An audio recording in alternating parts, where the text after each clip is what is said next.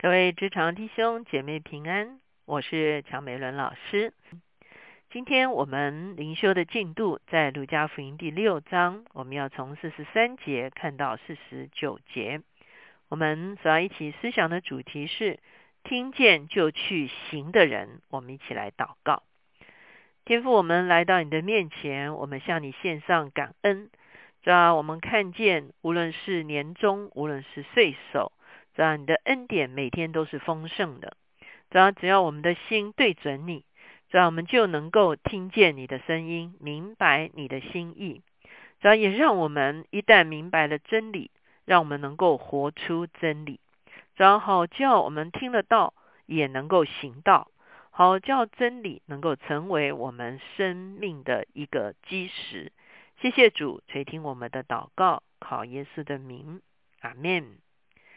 今天我们来到路加第六章的四十三节到四十九节。我们知道这段经文是属于一个大的段落，就是第六章第十七节开始，耶稣下了山，开始教训门徒，也教训众人。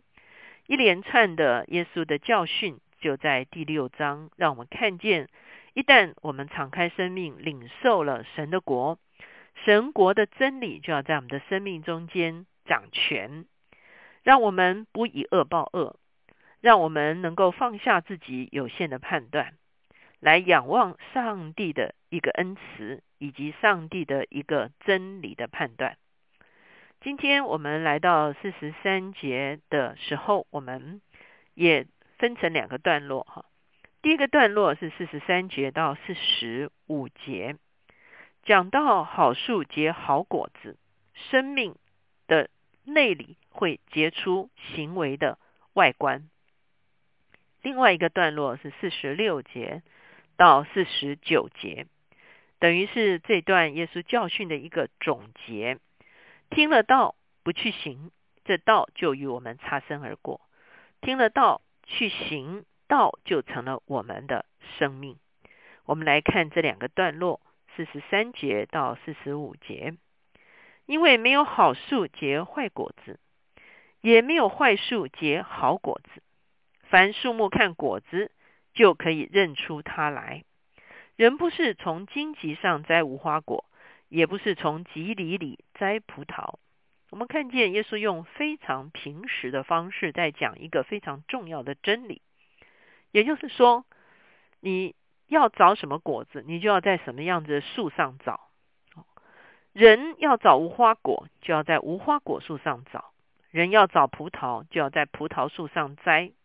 你不可能在桃树上摘李子，你也不可能在李树上摘桃子。另外一方面呢，好树就结好果子，坏树就结坏果子。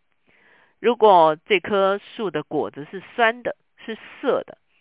是长不好的，那这棵树本身有问题。如果果子长得又大又甜，那这棵树就是一棵好树。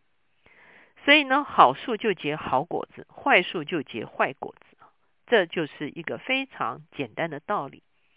耶稣借着大自然的一个很天然的一个道理，大家都能够明白的道理，就讲到人的心和他的行为。善人从他的心里所存的善，就发出善来；恶人从他心里所存的恶，就发出恶来。因为心里所充满的，口里就说出来。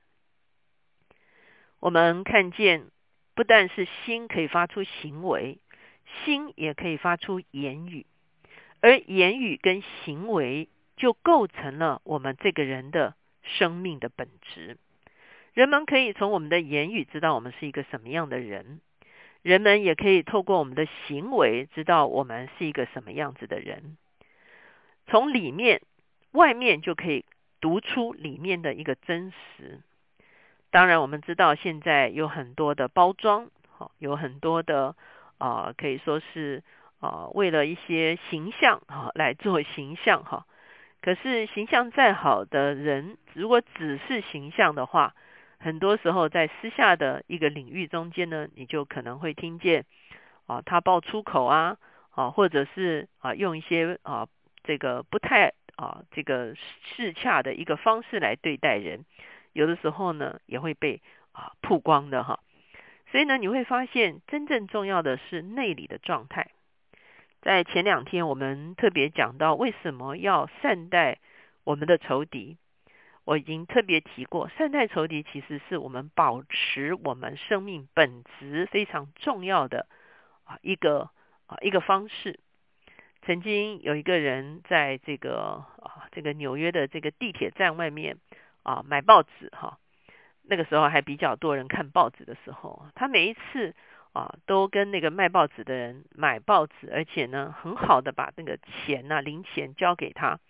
可是那个卖报的哈，可能他的生活比较艰难一点，他每次都用很不屑的方式就把报纸丢过来。那也许这个就是这个人卖报的人的一个行为模式哈。那后来有人看了几次，就问那个买报的人说：“他说他每次态度对对你这样恶劣，你为什么还是客客气气的跟他说谢谢呢？”这个买报纸人就说：“那是他的生命跟行为。”可是向别人说谢谢是我的生命跟行为哈，所以我们会看见怎么样把别人的恶行不会去激动到我们，不会去啊伤害到我们，或者是啊激发了我们里面啊也用恶的态度来面对哈。其实这是一个很重大的选择，就好像前面讲的是说不要以恶报恶，我们是说这因为天赋不是这样，而我们如果是。天赋的儿女，我们所活出来就是一个天赋生命的样式。我们选择以善的态度来面对恶的世界的时候，我们就保守自己的心，活在天国的律的里面。所以在这个地方，我们会看见什么时候是我们的言语，什么时候是我们的行为，什么时候就是我们生命本质的一个展现。四十六节到四十九节，好讲到的。就是这一段整个耶稣的教训的一个总结。耶稣说：“你们为什么称呼我主啊主啊，却不遵我的话行呢？凡到我这里来，听见我的话就去行的，我要告诉他们，告诉你们，他像什么人？”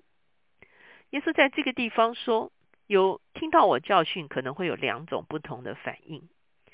有人听完。”耶稣的教训之后，他的反应就是仍然称呼主啊主啊，可是却没有照着耶稣的教训去行。表面上看起来跟耶稣有一个关系，称呼耶稣为主，好像耶稣对他的生命有权柄。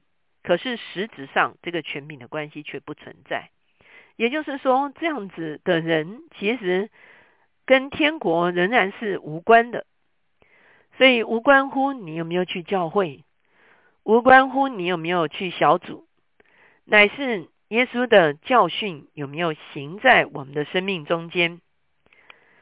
四十八节说，他像一个人盖房子，深深的挖地，把根基安在磐石上。到发大水的时候，水冲到房子，房子总不能摇动，因为根基立在磐石上。唯有听见不去行的。就像一个人在土地上盖房子，没有根基，水一冲，随即倒塌了，并且那房子坏的很大。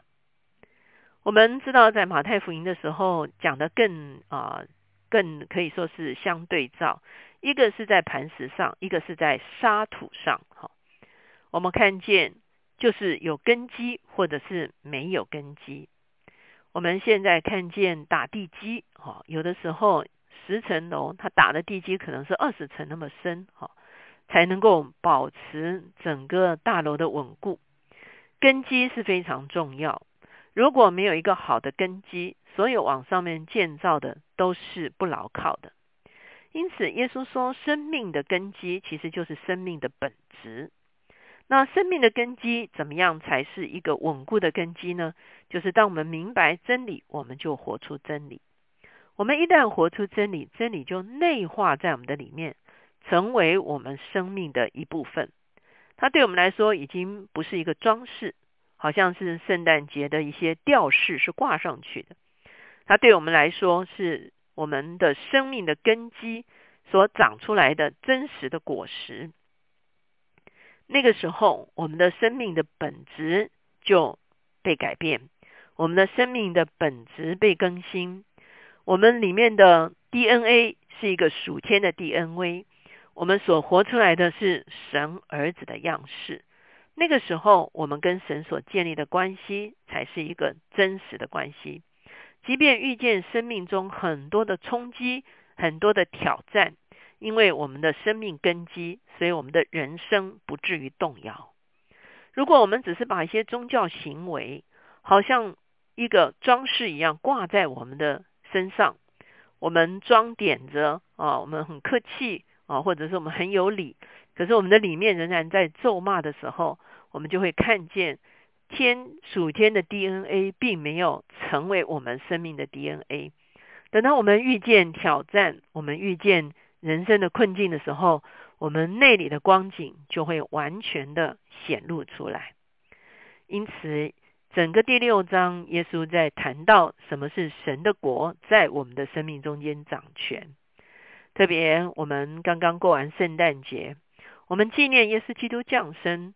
我们要思想耶稣基督，把我们从罪里面释放出来，把我们从疾病的里面释放出来，把我们从一些我们人生的困局的里面释放出来。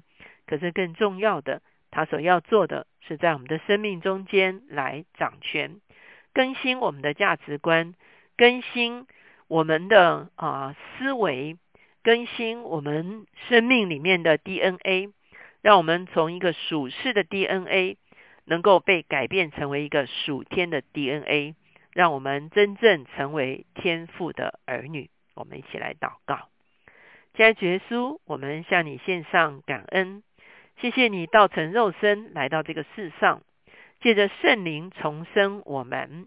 当我们回转的时候，你用你的宝血来赦免我们、洁净我们，让我们重新领受天赋的生命，让我们可以效法基督。活出神儿女的样式，愿你的真理在我们的生命中间掌权，成为我们生命的本质，只要让我们像天父一样，只要能够活出一个圣洁良善的生命。即便面对这个世界很多的恶事，很多的不友善的人，啊，甚至伤害我们的事情，啊，可是让我们选择不以恶报恶。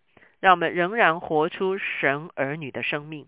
这个时候，我们生命的 DNA 就成了一个属天的 DNA，主要让我们与你的关系是一个永远的关系，让我们生命里面的根基是一个真实的根基，让我们所结出来的果子是一个有生命的果子。谢谢主垂听我们的祷告，靠耶稣的名，阿门。所以，当我们思想耶稣许多的教训的时候，我们就要思想这段经文：称呼主啊主啊的人是与主无关的，哦，就是说不一定与主有关。可是，当我们遵行主的话的时候，我们的确拥有了主的生命。